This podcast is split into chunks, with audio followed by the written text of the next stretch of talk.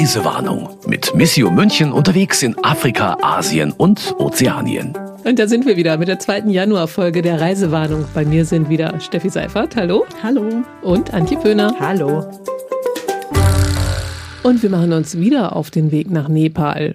Wir hatten ja beim letzten Mal darüber gesprochen, wie das Land nach dem großen Erdbeben von 2015 aussah. Da haben wir vor allem über die Hauptstadt Kathmandu gesprochen. Aber Steffi, du warst damals auch in einer sehr ländlichen Region. Und der Beiname dieses Tals ist so zynisch, dass wir vielleicht ganz kurz darüber reden müssen. Kidney Valley. Kannst du uns erklären, wie es zu diesem Namen gekommen ist? Ja, also. Ähm, Und wie heißt es wirklich?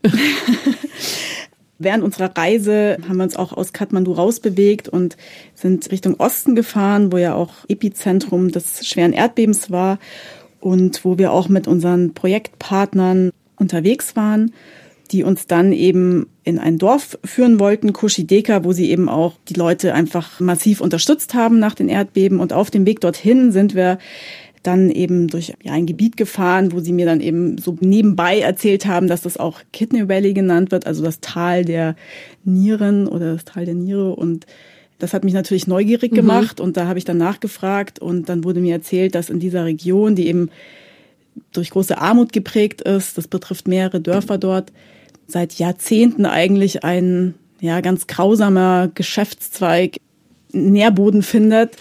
Und zwar haben in der Region sehr, sehr viele Leute und speziell in diesem Dorf, wo ich dann war, eigentlich fast jeder Einwohner schon eine Niere verkauft. Fast jeder. Ja, fast jeder. Und Hintergrund ist der, die Leute sind sehr, sehr arm und es kommen eben illegale Organhändler gezielt in diese armen Gebiete, versprechen den Leuten sehr viel Geld für eine Niere, erklären ihnen eben auch kein Problem, Operation im Krankenhaus, alles professionell. Man kann gut mit einer Niere leben. Und diese Menschen aus ja, Verzweiflung wahrscheinlich oder ja, aus großer Armut lassen die sich auf solche Geschäfte ein. Die Menschen werden nach Indien gebracht, werden dort operiert. Dort wird ihnen eine Niere entnommen und dann werden sie wieder nach Hause geschickt und die allermeisten was ich so gehört habe, haben dann auch nicht mal das Geld bekommen, was ihnen im Vorfeld versprochen wurde. Aber spricht sich das nicht rum, dass die das Geld auch nie kriegen? Also ich meine. Naja, sie kriegen ja Geld am Ende schon. Aha. Es ist wie bei so vielen illegalen Geschäftszweigen, glaube ich. Also steht eine große Hoffnung im Raum und großes Versprechen und aus Verzweiflung machen die Aber Menschen eben viel. Und es ist wahrscheinlich auch eine große Scham dann da, wenn man sagen, nicht, wenn man übers Ohr gehauen wurde, genau. wenn man nicht also das, das bekommen das, hat, wie, spricht ja. keiner drüber. Ja. Ich habe das auch gemerkt, also die Menschen, das war wahnsinnig unangenehm für die Menschen, dieses Thema zu besprechen. Und ich habe auch in der Tat nur eine Person gefunden, die wirklich direkt mit mir sprechen wollte. Dieser Mann, der hat mir auch seine Narbe gezeigt, er hat mir auch seinen Operationsbericht gezeigt. Und ich habe aber schon gemerkt, dass es ihm wahnsinnig unangenehm ist. Seine Frau hatte sich dann ein paar Jahre später auch die Niere entnehmen lassen. Und das Problem, was sie jetzt haben, so wie es die allermeisten betrifft, dass sie, weil sie einfach auch keine medizinische Nachsorge bekommen, große gesundheitliche Probleme haben, also Rückenschmerzen und dann eben auch psychisch. Also, dass sie das wirklich gemacht haben und dass sie eigentlich Geld ist ja dann auch irgendwann weg, ihre Gesundheit so aufs Spiel gesetzt haben, das belastet die Menschen schon sehr. Und warum ich das im Zuge dieser Reise dann auch nochmal thematisiert habe, war einfach, weil uns die Projektpartner auch gesagt haben, dass sie eben große Sorge haben, dass nach solchen verheerenden Naturkatastrophen wie dem Erdbeben einfach solche Geschäftszweige wieder aufblühen, weil ja. die Menschen natürlich noch mal mehr verloren haben und ja, ja, vor allen Dingen illustriert es für mich jetzt sehr gut, wie arm diese Menschen sein müssen, weil mhm. bevor du deine Niere verkaufst, musst du ja wirklich alles andere ausprobiert haben, oder? Ja, also mich hat das auch wirklich beschäftigt und auch schwer vorzustellen. Man ist wirklich abseits von allem, von jeglicher Infrastruktur mitten in den Bergen, in so kleinen Dörfern und dass da wirklich gezielt die Leute hinkommen und zu solchen Geschäften überredet werden, das hat mich schon wirklich ja. beeindruckt. Ja. Und das sind dann so richtige Geschäftswege, dass das nach Indien geht. Also alle Leute, die in Indien eine neue Niere brauchen, wissen, in dem Tal gibt's genug davon. Ja, es sind halt vor allem reiche Menschen, die dann natürlich auf schnellem Wege, nicht über den offiziellen Weg, sich mhm. Organe kaufen können. Wahnsinn. Okay, das war also so eine Geschichte auf dem Weg. So eine Geschichte auf dem Weg. Die, wie gesagt, einiges illustriert, was du dann auch danach mit eigenen Augen gesehen hast, nämlich wie es da ausgesehen hat nach dem Erdbeben.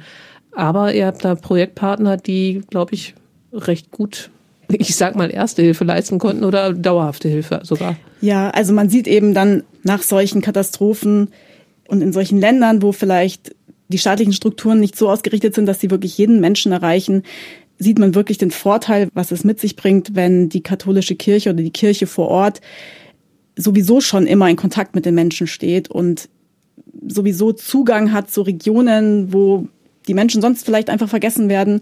Und es war eben in diesem Fall auch so nach dem Erdbeben, haben sich unsere Projektpartner eben wirklich gleich auf den Weg gemacht in diese Bergregion.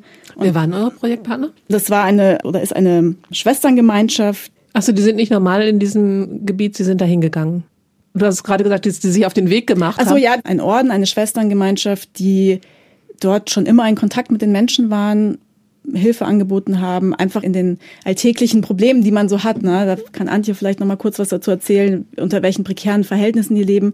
Und damals nach dem Erdbeben war es eben so, dass sie ganz pragmatisch ihnen eine Maschine geliefert haben, mit denen sie sich Ziegel zum Hausbau nee, jeder hat mit angepackt. Das war auch so wirklich so, man ist so ein bisschen aus dieser Wartelethargie herausgekommen. Die Leute hatten das Gefühl, sie können jetzt selber was dazu beitragen, haben sich dann eben die Häuserziegel hergestellt, die dann zwar auch erstmal Meter hoch neben ihren Wellblechhütten getürmt waren. In dem Dorf auch, genau. In dem Dorf Stadt. auch, okay. genau. Also auch etwas irrsinnig. Aber da haben sie eben mir zugesichert, dass sie vor dem Winter, ob mit oder ohne Genehmigung, dann eben auch anfangen werden zu bauen. Und da habe ich einfach nochmal gesehen, was die Kirche dann eben mit ihren Netzwerk mit ihren Strukturen leisten kann, was eine staatliche Struktur so gar nicht, die Leute gar nicht erreicht. Ja. Vor allen Dingen sind sie ja bis dahin komplett vergessen gewesen, ja. hattest du ja gerade auch ja. gesagt. Du bist gerade angesprochen worden, Antje. ja, nee, also ich war ja dann auch nicht durch Zufall im gleichen Dorf, äh, wie Steffi war. Unser Slogan ist ja Gott sei Dank vor Ort. Und das war auch so, dass eben die Schwestern dort waren und gesehen haben, hier ist Not und hier, wir brauchen Material, um die Häuser wieder zu bauen und dann eben bei der Ziegelherstellung geholfen haben. Und im Anschluss da dann, als dann die Häuser in den Jahren danach wieder aufgebaut waren, haben eben sich die Menschen an diese Schwestern gewendet und haben gesagt, Mensch, aber die Wasserversorgung hier ist absolut am Boden. Also jetzt stehen zwar die Häuser, aber durch das Erdbeben von 2015 sind wirklich so Quellen versiegt und die ganzen Pumpsysteme, die es genau, schon gab. Das hattest du schon mal erzählt. Genau, das hatte ich schon mal erzählt. Letztes Jahr. Genau, das war. Wo wir auch einen Ingenieur dazu holen wollten. Ja, genau. Aber also ich hoffe, dass so, du mich diesmal nicht so ganz genau nach den Ingenieur Hast dich in der Zwischenzeit nicht schlau gemacht. Auf jeden Fall dieses Tal, da fließt unten ein großer Fluss und da gab es schon Pumpsysteme, weil man muss sich vorstellen, Kochideka liegt total am Hang, also verbunden mit wirklich Wegen und kaum befahrbaren Straßen, aber das ist so am Hang. Und äh, die Frauen sind dann nach dem Erdbeben, als viele Quellen, die es irgendwo gab, versiegt sind und eben die Wassersysteme nicht mehr so funktioniert haben, mussten die halt dann wirklich wieder komplett runter zum Fluss. Also mhm. das ist wirklich kilometerweit oft, je höher das Haus äh, das heißt, am Hang liegt. Sind, da versiegen wirklich die Quellen. Das waren nicht gebrochene Leitungen, sondern da ist durch genau. die Erdbewegung sind auch Wasservorräte an andere Stelle geraten. Ja, so haben uns das die Partner jetzt auch beim aktuellen Beben wieder erzählt in der westlichen Region, dass okay. das auch ein großes Problem ist, auch mit Trinkwasser, weil tatsächlich durch dieses Beben eben Quellen mhm. versiegen oder sich ja, sich in der Erde vieles verändert. Was, was hast du eben gesagt, Steffi? Sogar die Stadt hat sich ein paar Meter verschoben. Sogar ne? die Hauptstadt Kathmandu hat sich äh, einige Meter nach Süden verschoben. Genau. Ja, und eben da waren die Schwestern dann vor Ort, hatten das eine Projekt beendet und sind dann nicht wieder weitergezogen, sondern haben gesehen, Mensch, da ist große Not, was die Wasserversorgung angeht und haben dann eben dort die Wasserversorgung wieder aufgebaut. Also erst für Ziegel gesorgt, dann genau. für Wasser gesorgt. Und ich höre immer nur von Frauen wieder mal. Ja, das ist eben diese Frauengemeinschaft, dieser Orden, der da war. Zuerst bei dir, glaube ich, war es noch Schwester Aisha, die hat genau. das alles initiiert. Bei mir war es dann Schwester Maya, die dort war und das übernommen hat. Und die haben sich dann natürlich auch Hilfe bei den Männern geholt. Also es waren Ingenieure, die mit ihnen zusammengearbeitet haben, aber die waren wirklich Frauenpower vor Ort, die da dafür gesorgt haben, dass diese Wasserversorgung wieder läuft. Und das war wirklich beeindruckend zu sehen. Und dann natürlich auch die Leute, die wirklich begeistert waren, wenn wir dann mit den Schwestern dort aufgetaucht sind, die waren total herzlich, weil sie gesagt haben, Mensch, ihr habt uns geholfen, die Häuser wieder aufzubauen. Jetzt hier haben dann ne, die Wasserpumpe betätigt und wir haben jetzt hier wieder fließend Wasser. Das ist einfach unglaublich toll. Diese, dieser Ort da, der ist eigentlich nur 50 oder maximal 60 Kilometer von Kathmandu entfernt, aber man fährt mit dem Auto mehrere Stunden dorthin. Man kommt wirklich nur im Schritttempo zum Teil voran, weil die Wege so schlecht sind. Also von der Entfernung an sich gar nicht so weit, aber einfach dorthin zu kommen, ist einfach eine halbe Tagesreise und mhm. natürlich auch für ja alle möglichen Hilfslieferungen oder sowas, die kommen da natürlich so gesehen gar nicht an, außer es ist eben jemand vor Ort, der sich darum kümmert mhm. und der da auch Interesse hat, dass es auch diesen Menschen dann besser geht. Und es gibt ja grundsätzlich in Nepal überall kaum Industrie oder ja irgendwelche Orte, wo man groß Geld verdienen kann. Es gibt einmal den Tourismus.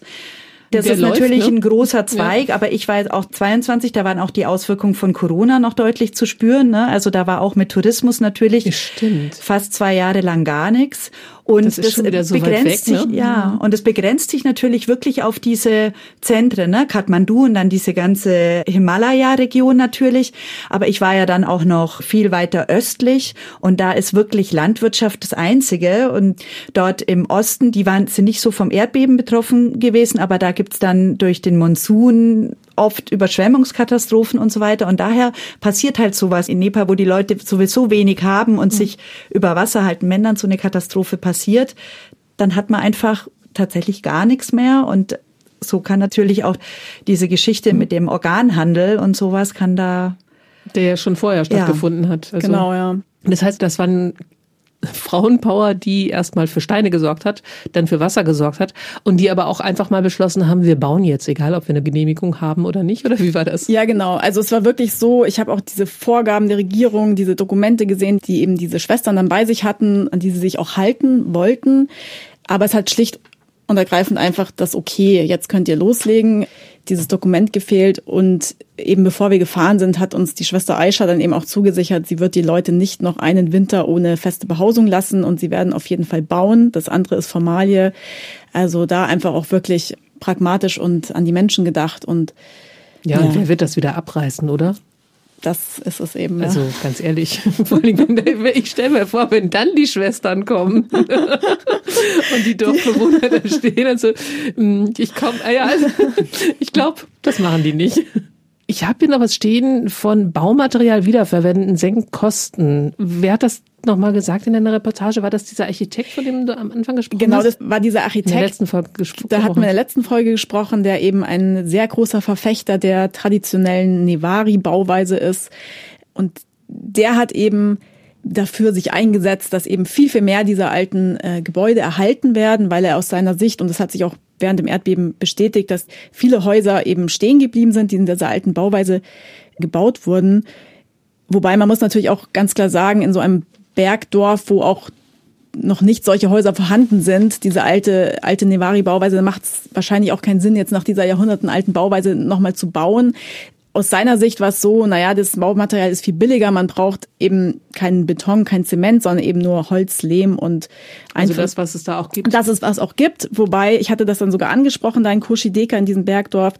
Da wurde mir aber auch gesagt, dieser Boden hier ist schon sowas von ausgelaugt und eigentlich nicht mal mehr für einfache Lehmbauten zu gebrauchen. Das heißt, das wäre in dem Sinne so jetzt vielleicht auch gar nicht die also einfachste Möglichkeit. Ja, der Lehm, ja. Der und, nicht mehr gebappt. Ja, mhm. und dann bräuchte man auch Holz. Und das sind auch alles Sachen, die man hätte dann da reinbringen müssen das ist natürlich eine Ansicht von einem Architekten, da ist viel Wahres dran und wahrscheinlich macht es auch Sinn, diese Häuser, die jetzt schon bestehen, zu erhalten und zu gucken, dass man die irgendwie in Schuss hält.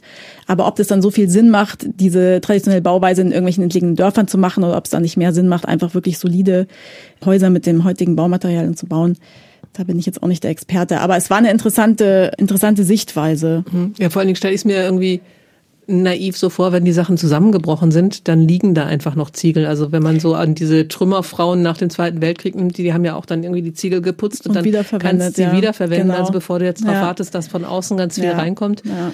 Da gibt es eben Unterschied zwischen den Städten und dem Land dann einfach. Ja.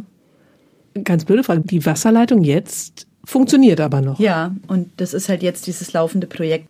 Das Dorf war auch nochmal betroffen jetzt? Nein. Das heißt, da ist die Wasserleitung heil geblieben, die neu gebauten Häuser sind heil geblieben. Ja. Es gibt andere Dörfer, die jetzt Wasserleitungen brauchen. Mhm.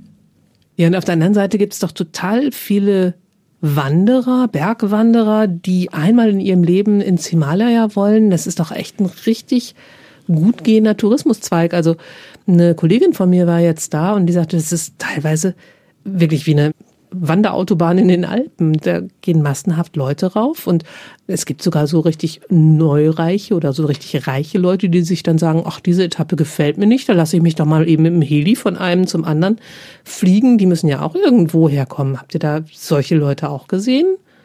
Ja, der Fokus ist ja meistens bei solchen Reisen dann doch eher auf den ja, sag mal, Problemfeldern oder den Leuten, denen es eben nicht so gut geht. Aber das, was du sagst, das begegnet einem dann trotzdem natürlich immer gerade in den Hauptstädten. Also einerseits dieser Tourismus, der zum Teil dann einhergeht mit einer irrsinnig teuren Ausrüstung, um ja, den nächsten genau. Gipfel zu erklimmen und dann auf der anderen Seite eben diese wahnsinnige Armut. Und das ist ja schon beeindruckend. Und diese Bilder, wie sich die Leute massenweise den Berg hoch kämpfen, die kennt man natürlich aber ich auch, finde, in Nepal ist es schon extrem so, dass kaum Leute, also Nepali selber, da jetzt wandern gehen und mhm. Bergsteigen. Die machen das natürlich als Begleitung. Ne? Die Sherpas, mhm. die gehen da mit und die werden bezahlt, aber ist ja oft in diesen Regionen so, das meiste Geld verdienen ausländische Agenturen natürlich und die Leute nutzen einfach die günstige Arbeitskraft aus. Und es ist halt ein relativ kleines Gebiet in Nepal. Also Nepal ist, ich glaube, nicht mal halb so groß wie Deutschland, aber ja, also es ist ja doch nicht Wenn jetzt ganz mini klein. oder nicht.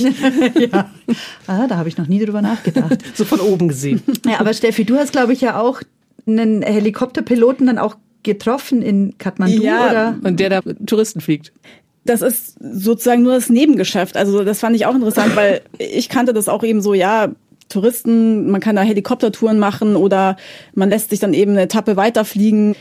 Sightseeing oder aber auch Rettungseinsätze, wenn eben diese selbsternannten Bergsteiger dann eben nicht weiterkommen, dass sie dann wieder runtergeholt werden müssen. Aber den Hubschrauberpiloten, den ich getroffen habe, ein junger Schweizer, der kennt die Berge natürlich aus seiner Heimat, wobei er in Nepal nochmal mit einer anderen Höhe. Ähm, genau. anderen Höhe, ähm, die haben noch mal kaum, genau. Und dem seine Haupteinsätze waren in der Tat eben nicht die Touristen, sondern die lokale Bevölkerung. Aha. Der hat einfach Notfalleinsätze, Krankenhaustransporte geflogen, weil er gesagt hat, es gibt Dörfer, die allein bis zur nächsten Straße drei Tage Fußmarsch entfernt liegen und dann unter Umständen noch mal einen Tag mit dem Auto bis zur nächsten Stadt. Also wenn dort wirklich jemand medizinische Versorgung braucht, dann ist es natürlich auf diesem Weg nicht möglich. Es gibt einfach Gebiete, da kommst du nur aus der Luft hin. Und der hat uns dann eben ganz eindrücklich geschildert, wie er da zwischen den 8000ern entlang fliegt und manchmal auch Schwierigkeiten hat, eigentlich zu wissen, wo er landen muss. Also er hat die Sprache auch nicht gesprochen. Er hat sich dann mit Händen und Füßen mit den Einwohnern dort verständigt. Und eine Szene habe ich noch im Kopf, da hat er beschrieben, er ist dann ungefähr in die Region geflogen, wo er wusste, da müssen irgendwo muss irgendwie dieses Dorf sein. Und dann hatten sie im Vorfeld vereinbart, dass sie ein Feuer machen. Und das war aber ein sehr kleines Feuer. Das hat er dann aus der Luft gar nicht genau gesehen. Dann ist er irgendwo mal gelandet. Und dann kam ein Bewohner, der dann irgendwie schon eine Weile gelaufen ist wohl und mit ihm dann nochmal losgeflogen ist, um ihn dann hinzulotsen, wo er eigentlich hin muss. Also es klang sehr abenteuerlich. Und der arme Kerl musste dann zu Fuß zurück, oder wie? Nee, der wurde mitgenommen im Helikopter dann. Ja, ah, ja, okay. genau. Der wurde dann mitgenommen, aber das fand ich einfach interessant, dass wirklich der Hubschrauber oder überhaupt die Luftfahrt dort nochmal eine ganz andere Rolle spielt. Also wirklich ja. Hat er erzählt, wie das dann so abläuft? Also ich meine, ich kenne es ja nur aus dem Fernsehen von den Bergrettern. Dann kommt man mit dem Heli dahin und dann wird er da rein und alle anderen gehen zu Fuß zurück. Nee, also er ist dann dort gelandet, also in der Nähe schon immer, wo die Leute wohnen. Und was er halt gesagt hat, was immer ein bisschen schwierig für ihn ist, dass wenn jetzt ein Patient, eine Patientin in ein Krankenhaus gebracht werden muss oder zum Arzt, dass immer sehr viele Leute mitfliegen wollen und dann auch immer sehr viel Gepäck noch mitnehmen wollen. Und er muss ihnen eben klar machen, dass irgendwann dieser Helikopter auch überladen ist. Also er hatte schon Fälle, wo sich wirklich bis zum Schluss jemand reingequetscht hat und er einfach gesagt hat, also er kann so nicht starten und dann mit diesen Sprachschwierigkeiten irgendwie zu verstehen geben musste, dass jetzt die Hälfte wieder raus muss und ja, aber auch dramatische Geschichten, also wo dann eben doch auch selbst die Luftrettung zu spät kommt und eine Frau im zehnten Monat ihr Kind im Bauch verloren hat und die Frau laut Ärzten dann die Nacht auch nur überlebt hat, weil eben sie dann rechtzeitig ins Krankenhaus gebracht wurde. Aber man sieht eben einfach, mit was für, ja, Problemen so die Menschen, ne? ja, Härtefälle und dass die Leute da eben auf die Luftfahrt wirklich angewiesen sind, um einfach mal rauszukommen dann auch. Also man merkt es auch, wenn man sich fortbewegt. Also wir hatten verschiedene Stationen im Süden und im Osten. Als wir dort waren, ich war ja zusammen mit unserer Nepal-Expertin, der Branka Begic, unserer Auslandsreferentin, unterwegs, um eben auch neue Projekte anzugucken und zu schauen, wie Projekte laufen, wie das Geld von uns eingesetzt wird, also von Missio, von unseren Spenderinnen und Spendern. Und im Grunde dauert es einfach viel zu lange, um Strecken von zwei, 300 Kilometern, ne, bei uns gar kein Problem, mit dem Auto zu fahren. Genau. Und äh, dort gibt es einfach ein Flugzeug, Flugsystem, wie es bei uns ein Bussystem gibt. In Kathmandu, der Flughafen ist so ein bisschen, ne, fliegt alle Regionen an und dann sieht man natürlich auch immer wahnsinnig viele Bergsteiger, irgendwelche schwedischen oder deutschen Reisegruppen, die dann da mit der besten Ausrüstung dann eben unterwegs sind. Nach Pokhara zum Beispiel, wo dann die Himal Himalaya-Touren an äh, losgehen und so. Ja, da habe ich ja. auch die Strecke Pokhara Kathmandu, glaube ich, mit dem Flugzeug 20 Minuten. Und ich fliege wirklich nicht gern und ich fliege noch weniger gern in solchen Ländern wie Nepal und habe dann unseren Fotografen, den Jörg Bötling, ins Auto gezwungen und statt dem 20-minütigen Flug hatten wir dann eine, glaube ich, sechs- oder siebenstündige Autofahrt über sehr holprige Steine. Sein Rücken hat wehgetan, mein Rücken hat wehgetan. Ich habe mir dann Wie auch ging's gedacht, euch dann so zwischen so interkollegial? Ach ja, ich, ich konnte es schon ganz gut verkaufen, dass wir ja möglichst viel vom Land sehen wollen und das Hat war ja auch der Grund. unterwegs dann fotografieren dürfen. Ja, natürlich. In unmöglichen Situationen. Ich höre ja immer nur von ihm, wo er überall hinklettert. Ja, doch. Wir haben ein paar Zwischenstopps eingelegt natürlich und ich glaube, es hat sich gelohnt. Wobei vielleicht so eine Luftaufnahme hätte er vielleicht auch ganz gern gemacht. Ich weiß es nicht. ja, wohl, das ist ja auch, also man sollte sich nicht zu sehr lustig machen, weil natürlich das nicht unbegründet ist, die Angst. Ich war ja bei dir, ich glaube, vor ja. so ein bisschen mehr als einem Jahr im Studio, um über meine Nepal-Reise damals genau, da ohne den aktuellen Foto. Anlass mit dem Beben zu sprechen, genau. Und da haben wir ja noch ein bisschen Witze gemacht über genau, die das über war diese Airlines. Foto, der Monsignore war mit drauf genau. und ihr hattet den Beistand. Und das war dann, ihr hattet dann doch die, nicht die Yeti Airline genommen, sondern die, äh, die Buddha, Buddha Airline. Buddha Airline. Und da haben wir uns noch ja, so ein bisschen ja, ne, genau unsere so Witze jetzt. gemacht und dann war er im Januar 23, also genau vor einem Jahr, dass da eben auf dem Weg von Kathmandu nach Pokhara eine Yeti Air Maschine oh äh, abgestürzt ist und ich glaube, es waren fast 80 Tote. Oh. Und ja, auch viele Touristen an Bord, ganz normale, ja, auch du hättest drin sitzen können. Ja, also wir genau. sind damals eben nicht nach Pokhara, weil wir da mhm. gerade keine Projekte besucht haben, aber wir sind halt mit Buddha Air in Süden, obwohl es natürlich in dieser Himalaya-Region immer gefährlicher ist, weil natürlich die Wetterlagen mhm. im Gebirge ganz anders sind. Und klar, diese ganzen Agenturen, diese Bergsteigeragenturen und so, also die stehen ja auch unter einem wahnsinnigen Druck. Das ist ja getaktet. Ne? Die Leute fahren zwei Wochen dahin, wollen viel erleben und dann wägt man natürlich ab, hm, soll man jetzt ne, dann fliegen halt die Flugzeuge, mhm. obwohl vielleicht das nicht so ratsam ist. Und auch stürzen auch immer wieder Helikopter ab mhm. und sowas, weil natürlich die Leute dann in ihrer Zeit da das erleben wollen und dann mhm. riskieren sie es doch.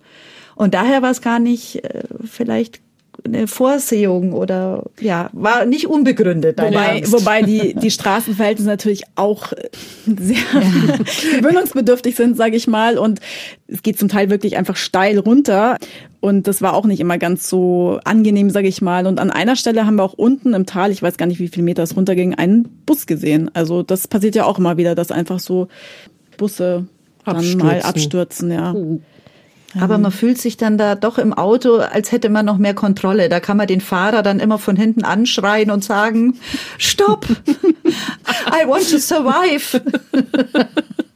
Man glaubt, dass man noch Einfluss mehr auf den Fahrer hat als auf einen Piloten, der vorne fliegt. Bleib ja. auf der Straße. Ja. Weiter links. Ja, die Überholmanöver waren auch immer sehr waghalsig und uns wurde das dann so erklärt, ich weiß nicht, ob das witzig war oder als Witz gemeint war oder ernsthaft.